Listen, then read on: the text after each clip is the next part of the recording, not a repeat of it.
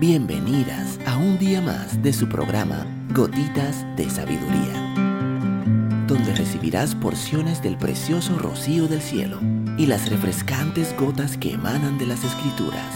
Gotitas de Sabiduría con Evilegna Rodríguez.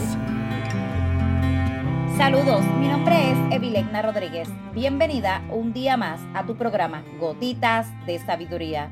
El día de hoy estaremos hablando sugerencias para sobrellevar los cambios hormonales.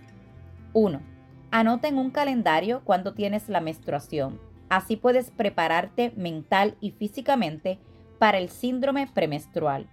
Habla con tus hijas, tu familia, con tu esposo y con tus amigas de la menstruación con naturalidad. 2. Lleva un diario de tus sentimientos y emociones antes, durante y después de la menstruación. Evitarás descargar tus frustraciones sobre los demás. 3. Haz lo mismo durante el embarazo, cuando seas madre y cuando entres en la premenopausia. Además de desahogarte, a la larga te ayudará a darte cuenta de lo mucho que se parecen todas estas etapas. 4. Procura contarle a tu médico todos tus síntomas siempre Recuerda que la perimenopausia y, el climatero no necesariamente son cosas de vieja. 5. Cuéntale a tu pareja lo que te pasa cuando tengas el periodo, durante el embarazo y en el climaterio. Recuerda que tu pareja no es tu enemigo.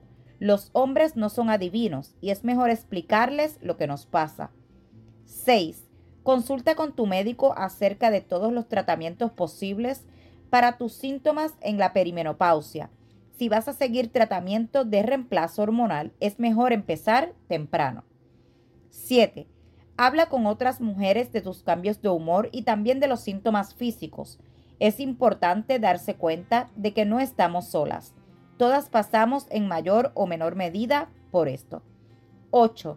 Infórmate por tu cuenta de todos los tratamientos disponibles para los cambios hormonales a cualquier edad.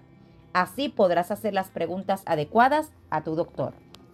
Mujer que me escuchas, si esta gotita de sabiduría ha bendecido tu vida el día de hoy, te pido que la compartas con otra mujer y te espero el día de mañana en nuestra próxima gotita de sabiduría.